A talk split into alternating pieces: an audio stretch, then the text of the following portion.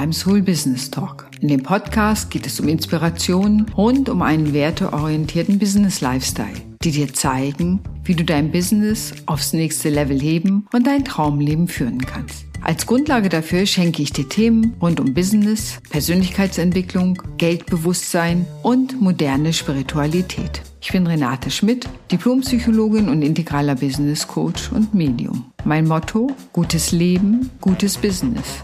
Ich wünsche dir viel Spaß beim Hören des Podcasts.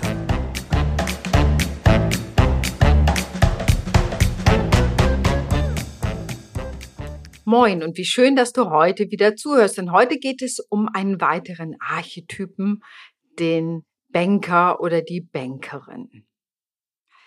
Diese Geldarchetypen sind ja wunderbar, weil sie sowohl Licht als auch Schattenseiten haben. Man würde auch sagen Stärken und Schwächen, wobei ich das Thema Schwächen immer nicht so schön finde weil Schattenseiten, wenn da Licht drauf kommt, wenn man sie betrachtet, können eben auch zu Stärken werden und das ganz einfach und elegant.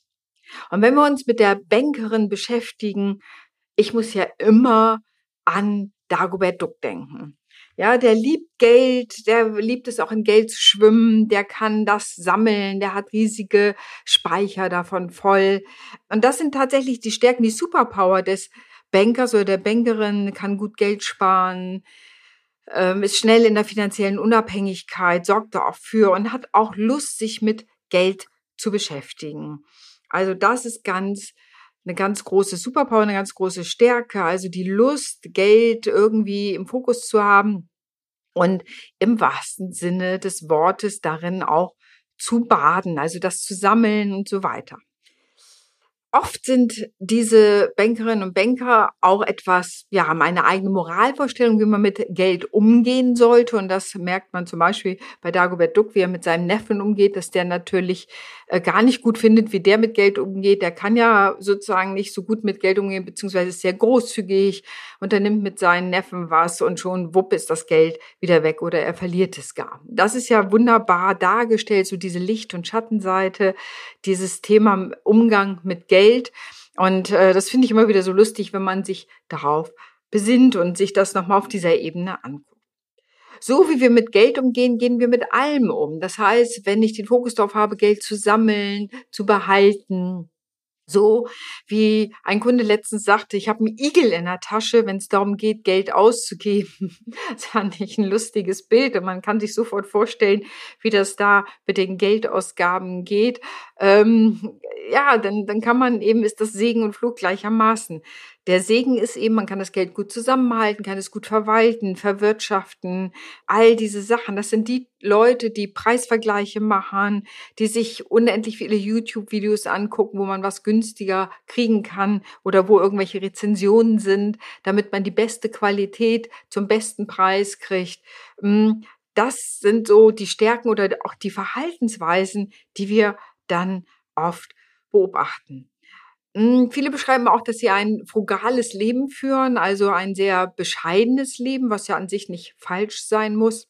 Im Falle meines Kunden äh, mit dem Igel in der Tasche, der guckt eben auch viel, zum Beispiel Secondhand-Möbel zu haben, die er dann aufbereitet. Ist er handwerklich sehr geschickt. Das ist natürlich ganz toll, dass er das kann und findet da immer Wege, auch wirklich sehr schöne Sachen für sich zu bekommen, für einen letztendlich dann auch günstigen Preis, weil er seine anderen Ressourcen da einsetzen kann. Natürlich bindet das auch Zeit und Energie, die ihm dann in seinem Business fehlen, aber das ist eine andere Seite. Manchmal können die inneren Bankerinnen oder die Banker, die den Geldarchetyp haben, so in so eine Perfektionsfalle kommen. Alles muss perfekt sein, alles muss richtig sein. Und ähm, der psychologische Hintergrund, der hier die Schattenseite beleuchtet, ist die Angst vor Verlust, die, der Wunsch nach großer Sicherheit. Ich habe mal irgendwann so das Bild gehabt, das sind die Menschen, die Gürtel und Hosenträger tragen, also was die finanzielle Situation angeht und die wenig Vertrauen im Grunde haben, wenn wir das psychologisch betrachten, in die eigene Selbstwirksamkeit, also darin immer wieder auch neu, zum Beispiel im Business, neue Geschäftsideen entwickeln zu können, neue Geschäftsfelder zu entdecken, neue KundInnen zu gewinnen, also diese energetische Form des Geldes, die fließen kann, also wie so ein Fluss. Und dass dieser Fluss auch zu ihnen kommt, da sind sie ja auf einer psychologischen Ebene zutiefst misstrauisch. Und wir kennen das auch aus der Weihnachtsgeschichte von Ebenezer Scrooge. Da ist es auch. Ne? Der hat die Taschen im Grunde zugenäht. Äh, seine Mitarbeitenden müssen die Kohle mit ins Büro bringen, weil er selber das nicht beheizt und so weiter und so weiter. Und dann stört ihn ja der Geist der Weihnacht und macht ihm klar, so Junge, wenn du das beibehältst, wenn du so eng bist, also so sehr im Mangel am Ende ja auch lebst, dann sieht dein Leben nicht mehr so besonders fröhlich aus, weil das Herz verloren geht, zumindest in diesem Film. Und wer den Film kennt, weiß ja die Läuterung am Ende, dass er eben merkt, dass auch mal was zu schenken, auszugeben, großzügig zu sein, eben auch Beziehungen fördern kann auf einer anderen Art und Weise, äh, dass das auch Wärme in die Welt bringen kann, also Geld zu investieren, damit es eben nicht nur Frugalität, sondern Fülle hat. Und Fülle hat ja viele Auswirkungen auf der emotionalen Ebene, auf der zwischenmenschlichen Ebene und auch im Geist. Wenn ich da eine Weitung habe, dann können eben auch viele andere Dinge entstehen. Also von daher finde ich diese Geschichte auch unter diesem Aspekt von Geldarchetypen ganz spannend und du wirst sicherlich noch andere Geschichten im Kopf haben, wo dieses Thema im Grunde umgesetzt ist der Inner Banker oder die Bankerin sozusagen, die haben immer Angst, Zukunftsangst, äh, haben auch Angst zu investieren. Also das sind die, die ganz lange gucken, investiere ich, mache ich das, lohnt sich das, ist das Preis-Leistungs-Verhältnis richtig. Ich merke das auch, wenn jemand ein Coaching bei mir bucht, die sind äh, ganz lange in meinem Feld, hören sich Podcast an und überzeugen sich im Grunde sehr lange davon, ist die Qualität da, wenn sie Geld investieren, um mit mir zusammenzuarbeiten. Also, von daher gibt es Segen und Fluch eben Stärken und Schwächen oder Licht und Schattenseiten. Und äh, diese Archetypen zu kennen, ist eben ganz wichtig, sagen, welcher bin ich, was sind meine Stärken, die kann ich in meinem Business einsetzen. Hier, du hast wahrscheinlich nie Probleme damit, äh, Steuerrücklagen zu bilden. Du bist wahrscheinlich nie davon überrascht, dass jetzt die Autoversicherung kommt und bezahlt werden muss dein Business wird sicherlich nicht einbrechen, ähm, nur weil die Jahressteuer kommt, weil du hast das längst alles zurückgelegt. Also das heißt, dieser sorgfältige Umgang mit Geld ist die Stärke auch für das Business selber, wenn du selbstständig bist. Hm, die Schattenseite kann manchmal sein, nicht an den richtigen Stellen zu investieren oder alles selber machen zu wollen und eben keine Arbeit abzugeben, weil Arbeit abzugeben würde nicht bedeuten, jemand anders kann das nicht, sondern jemand anders muss sich dafür bezahlen. Und da sind wir wieder bei den zugenähten Taschen oder bei dem Igel in der Tasche. Ja, Licht- und Schattenseiten zu kennen, das ist ein zutiefst psychologisches Prinzip in der Gestalttherapie, was eine meiner Ausbildungen ist, heißt das die Underdogs. Also wenn diese Underdogs dich, ich stelle mir das immer vor wie kleine Hunde, die einen in die Waden beißen, die können einen dann ganz schön am Fortkommen, ja auch behindern, einschränken, so dass man gar nicht locker vorangehen kann, sondern die beißen immer wieder rein in die Hosenbeine und halten einen fest, statt dass man ausschreiten kann mit seiner Selbstständigkeit und da gut vorankommen kann.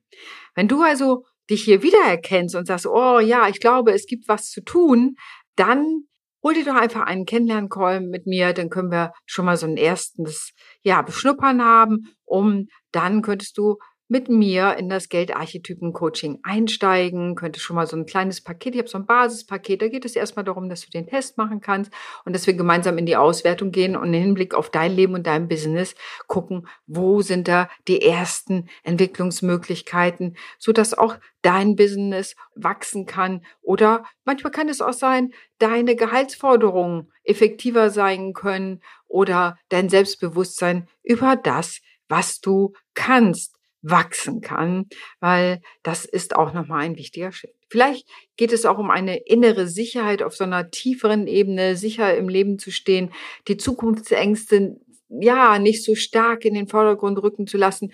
Manchmal ist ja auch dieses Geld zusammenhalten aus Zukunftsängsten gespeist und ähm, dass man da eben spart und denkt, oh, wer weiß, was die Zukunft bringt. Und ja, auch da lohnt es sich natürlich drauf zu gucken, wenn ich diese Angst, Zukunftsangst habe, wie lege ich, wenn ich Geld habe, das divers an. Aber das ist meist etwas, was zum Beispiel die Inner Bankerin, sozusagen die Bankerin macht, also dass sie da auch eine Diversität herstellt, aber eben auch manchmal zu viel Geld am Ende muss man sagen, im Geldspeicher hat und das eben nicht investiert. Und Investition ist eben auch ein Teil, ja, um Lebensfülle zu erleben und auch das Business an den richtigen Stellen voranzubringen.